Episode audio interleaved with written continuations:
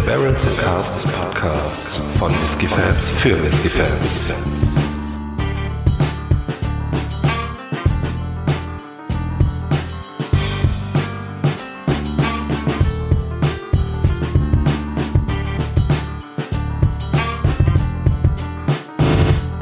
Hallo und herzlich willkommen zu einer neuen Ausgabe vom Barrels and Casks Whisky Podcast. Ich bin der Faro, bei mir ist wie immer der Micha. Hallo und herzlich willkommen.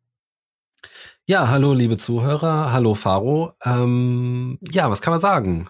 Kleine Läche ist das äh, Stichwort für heute. Das dritte Mal. Ja, genau, das dritte Mal, um die Serie jetzt vorerst mal abzuschließen, die ja nicht ganz eine Serie geworden ist, da wir ja etwas ähm, äh, ja verzögert die äh, Folgen hochgeladen haben. Äh, der Hype ist ja fast schon wieder abgeflaut. Die Flaschen sind ja fast schon alle vergriffen. Ho, ho, ho. Ähm, und im Endeffekt haben wir ein bisschen gefuscht, weil wir uns den 25-Jährigen auch rausgespart haben. Ja, vielleicht aus gutem Grund. Das wissen wir noch nicht. Oder vielleicht kommen wir auch noch dran an so ein Samplechen. Und damit ist eigentlich ja schon verraten, was wir heute im Glas haben. Nämlich? Genau, heute dreht es sich um den zehn Jahre alten Cask Strength Glen Alechi ähm, welcher quasi in Oloroso, PX, Virgin Oak äh, gereift ist, also in quasi allem oder auch nicht. Ähm, ja, Batch 1, klar. Und ähm, das Ganze hat 57,1 Volumenprozente, äh, limitiert auf 12.000 Flaschen. Heftig. Also, der Alkohol. Wie heftig das Ganze wird. Und die Limitierung, naja, 12.000 ist eine Menge, aber gut. Ähm, ja, es ist dann jetzt der, der jüngste, aber dafür der stärkste. So ähm, aus, genau. Deshalb haben wir den mal hier an die Stelle gepackt. Äh, ich, ja, gibt's noch viel dazu zu sagen. Ich glaube, wir haben bisher in den Episoden so erzählt ähm, und man hat auch tatsächlich vielleicht den Eindruck bekommen, was wir bisher vom 12- und 18-Jährigen so hielten. Mhm, also lässt unsere Vorfreude und Begeisterung bisher noch ein bisschen nach, aber wir wollen ja versuchen, ein möglichst objektiv subjektives Bild von uns zu geben, von diesem Whisky. Und deshalb stecken wir mal unsere Näschen rein. Oder gibt's noch was dazu zu sagen? Ähm, nee, außer Nasen ins Glas. Ja, der erste Antritt in der Nase ähm, stark hm, durch die 57,1 Volumenprozente. Ja, auf jeden Fall, klar. Ähm, aber die vorherrschenden Aromen sind für mich Birne, Apfel, Ananas und ja, Limette vielleicht. Ja, Zitrone, Limette, ja. Ja. Also vor allen Dingen die Zitrone, Limette und der Apfel sind bei mir voll im Vordergrund. Ja. Ananas, ja. Was hast du gesagt, in welchen Fässern der gereift ist? Ich glaub dir das nicht. tatsächlich, doch, es steht äh, tatsächlich so geschrieben in Oloroso, Pedro Jiménez und Virgin Oak. Also von Oloroso und Pedro Jiménez kann ich hier so nichts bis gar nichts erkennen, muss ich sagen. Also es hält sich in der Nase total zurück, gut ein bisschen. Absolut. Mh, hm, ein bisschen ähm, ja, was kann man sagen? Das ist ähm, eine Holzigkeit, ja. Genau, die, die hat er ein bisschen. Mm. Und tatsächlich äh, sehr wenig Vanille oder Kokos oder so, sondern er hat wirklich eine, eine, eine Holzigkeit, eine gewisse. Mhm. Tja, und irgendwie hört es auch schon ein bisschen auf. Also Malzigkeit hat ist auch noch ein bisschen mit drin. Ja, genau. So eine leichte Getreidenote, finde ich, habe ich hier noch. Mhm. Mhm. Und er wird jetzt zunehmend scharf in der Nase. Ja, also die, die Alkoholstärke, die setzt der Nase hier schon echt leicht zu, ne? Also. Mhm. Aber trotzdem, also vom Sherry-Einfluss ist auch relativ ähm, neutral, was die Süße angeht, ne? Ja, verhalten. Ganz ja. leichte Honigsüße vielleicht, aber. Ja, aber das ist auch wirklich ganz, ganz leicht. Ja. Ja, und kühlend an der Nase das Ganze mit einem leichten Mentholeinschlag. Genau, das macht halt einfach ein bisschen der Alkohol. Mm. Also ich habe wirklich, es gibt mir Ja, Mühe, jetzt. aber ja, wenn man jetzt, ähm, wenn man jetzt länger dran riecht, tut sich noch eine feine, ja, so eine Pfirsichnote und Mandeln würde ich noch, ja, Hm. Also ich habe nicht besonders viel mehr außer außer den sehr frischen Früchten, einer starken, ja, ja doch einer ordentlichen Alkoholigkeit, bisschen Malz, bisschen Honigsüße. ja, und leichte Vanille ist noch mit dabei. Aber jetzt bin Hast ich du sie gefunden? am Ende mit meinem, ja, bin jetzt am Ende mit meinem Latein. Ja, ich würde sagen, probieren wir, probieren das Ganze, mal. ne? Zum Wohl. Slanche. Mhm. Mhm. Also, hier vollführt das gute Stück aber eine 180 Grad Drehung im Mund, ne? Mhm. Also von, ich übertreibe jetzt ein bisschen, von nichts bis gar nichts an Aromen. Mm, Du merkst jetzt, dass, dass Aromen da sind, ganz klar. Der wird ähm, Absolut. kräftig und ähm, ja, mundfüllend, ne? Ähm, Ja. Ja, fangen wir mal an. Die Vanille und Karamell, ähm, den, den ich vorher nicht hatte, in der Nase, der ist jetzt, das ist da, ne? Schön süß, sehr genau. süß sogar. Mm, Es gesellt sich eine dicke, fette Ladung Banane dazu Mhm. Ja, bei mir. ja. Ähm, allerdings genauso auf der anderen Seite brennt das Ganze auch ganz schön, finde ich. Also das ist wirklich, ähm, der, der Alkohol macht sich da sehr stark Ah. bemerkbar, finde ich. Ja, mhm. aber du, du sagtest 180 Grad Wendung. Also ich habe auf jeden Fall, ich sag mal, in der ja, Intensität, äh, der hat deutlich mehr zu bieten. Die Holzigkeit wird, ähm, wird auch mehr und interessant. Also das gefällt mir äh, ganz gut, die Holzigkeit so im Geschmack. Mhm. Ähm, wie gesagt, Banane tritt mega in den Vordergrund, finde ich. Äh, dazu so eine Vanille-Karamellsüße, die vorher in der Nase auch ähm, kaum zu erkennen war. Ähm, das gefällt mir halt schon ganz gut. Aber was ich immer noch vermisse, sind die genannten Fässer, also Oloroso PX.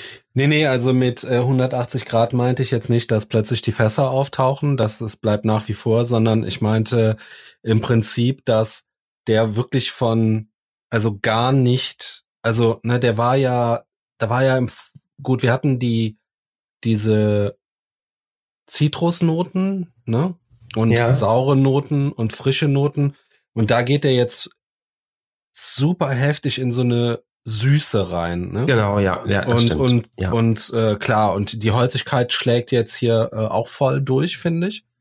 Ähm, Ja. Aber ich finde, um auf deine Fässer nochmal zurückzukommen, ähm, bis auf die Holzigkeit und äh, eine Bitterkeit, die du hast jetzt im Geschmack, sind diese Fässer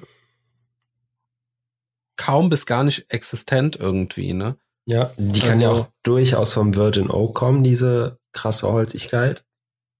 Mhm. Wäre auch noch eine Möglichkeit, ja. Mhm. Aber das wäre was, wo ich mir erklären könnte, womit sie sich die Fässer erklären. Ja, also selten einen Whisky gehabt, der in Sherryfässern gereift ist, bei dem du es wirklich überhaupt nicht merkst.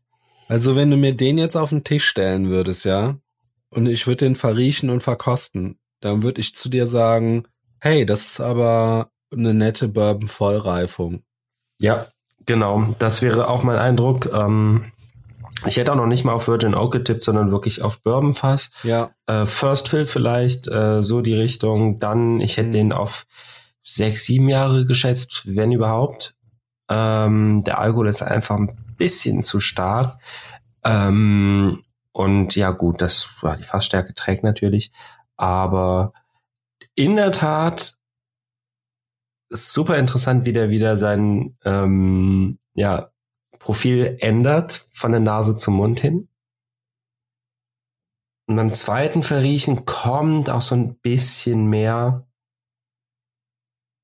mit von dem, was man eben geschmeckt hat. Alkohol ist nicht mehr so scharf in der Nase.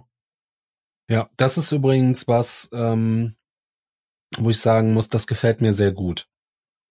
Ne, jetzt mhm. beim zweiten Verriechen, der Alkohol ähm, geht so ein bisschen zurück, tritt ein bisschen in den Hintergrund. Du kriegst aber nur mehr von diesen gelben Früchten, ja. Zitrus, ein bisschen Orange. Oh, ich probiere jetzt noch einmal ein kleines bisschen unverdünnt. Du willst es tun? Mhm. Dann bin ich ja mal gespannt. Hm. Du, ich muss sagen, im, im Geschmack gefällt er mir ganz gut. Mhm. Also wirklich, ähm, ein straighter Bourbon Whisky meiner Meinung nach, aber ähm, ähm, ich muss dir wirklich sagen, der ist wirklich in Ordnung. Von der Nase her, ne? Wenn der jetzt vielleicht etwas weniger, das ist was, was ich sehr selten sage, äh, das bleibt festzuhalten, ein bisschen weniger Alkoholstärke gehabt hätte, ja, denke ich, wäre das ein wunderbarer Sommerwhisky geworden. Ja. So vielleicht so mit 51 Volumenprozenten. Dass ich hm. das noch von dir höre. Ja, Weniger ich Alkohol ja, das, das, das, das bleibt festzuhalten. Nein, aber ähm, denn die Nase hat wirklich, ne, durch diese gelben Früchte trä trägt die Nase wirklich wunderbar dazu bei, ah, so weißt du, dass man den auch im warmen Wetter vielleicht auf der Terrasse trinken kann. kann ähm, ja, ja. Ne, wirklich, wir müssen jetzt wirklich mal schauen, wie das ist, wenn du den jetzt runter verdünnst. Vielleicht tritt der Effekt ja dann ein. Ähm, also ich habe es mal, ich habe es mal wirklich vorsichtig gemacht, weil ich ähm, schon die Vermutung habe, der könnte mir nämlich genau deshalb äh, gerade auch im Geschmack ganz gut gefallen, weil er eben ähm, ja einen kräftigen Antritt hat. Ähm, deshalb bin ich jetzt wahrscheinlich immer noch bei bei 50 oder oder über 50 Prozent. Mhm. Ich bin da jetzt wirklich mal gespannt. Also im Geschmack übrigens auch total toll. Ein bisschen weniger Eichenwürze, ein bisschen weniger Tannine, wie gesagt, dann wäre es der perfekte Sommerwhisky. Ja, und im Geschmack, äh, in der Nase kommt jetzt noch mal ein kleines bisschen besser die Banane zum Vorschein, die ich eben hatte. Mm. Klar ist die bei mir in der Nase auch erst aufgetaucht, nachdem ich das erstmal probiert habe. Aber mhm. die ist jetzt noch mal präsenter. Der wird süß, süßlich in der Nase generell. Mhm.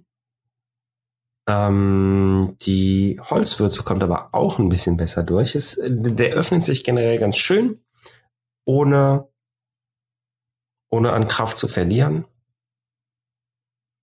Also die Nase gefällt mir verdünnt besser. Okay. Mhm. Bleibt aber generell bei diesem sommerlichen, fruchtigen. Also die, ähm, die Säure nimmt ein bisschen ab. Äh, man hat ja sogar schon fast so eine, so eine, so eine Weinsäure, eben zitronig, limettig. Äh, das geht ein bisschen zurück. Dafür kommen eher so Banane, vielleicht ein bisschen Pfirsich auch, so, äh, so süße Früchte mit rüber. Das ist ganz schön. Ja, dann probiere ich den mal, so wie er ist. Mhm. Wer hätte es gedacht, das ist eine Sherrybombe. Nein, kleiner Spaß.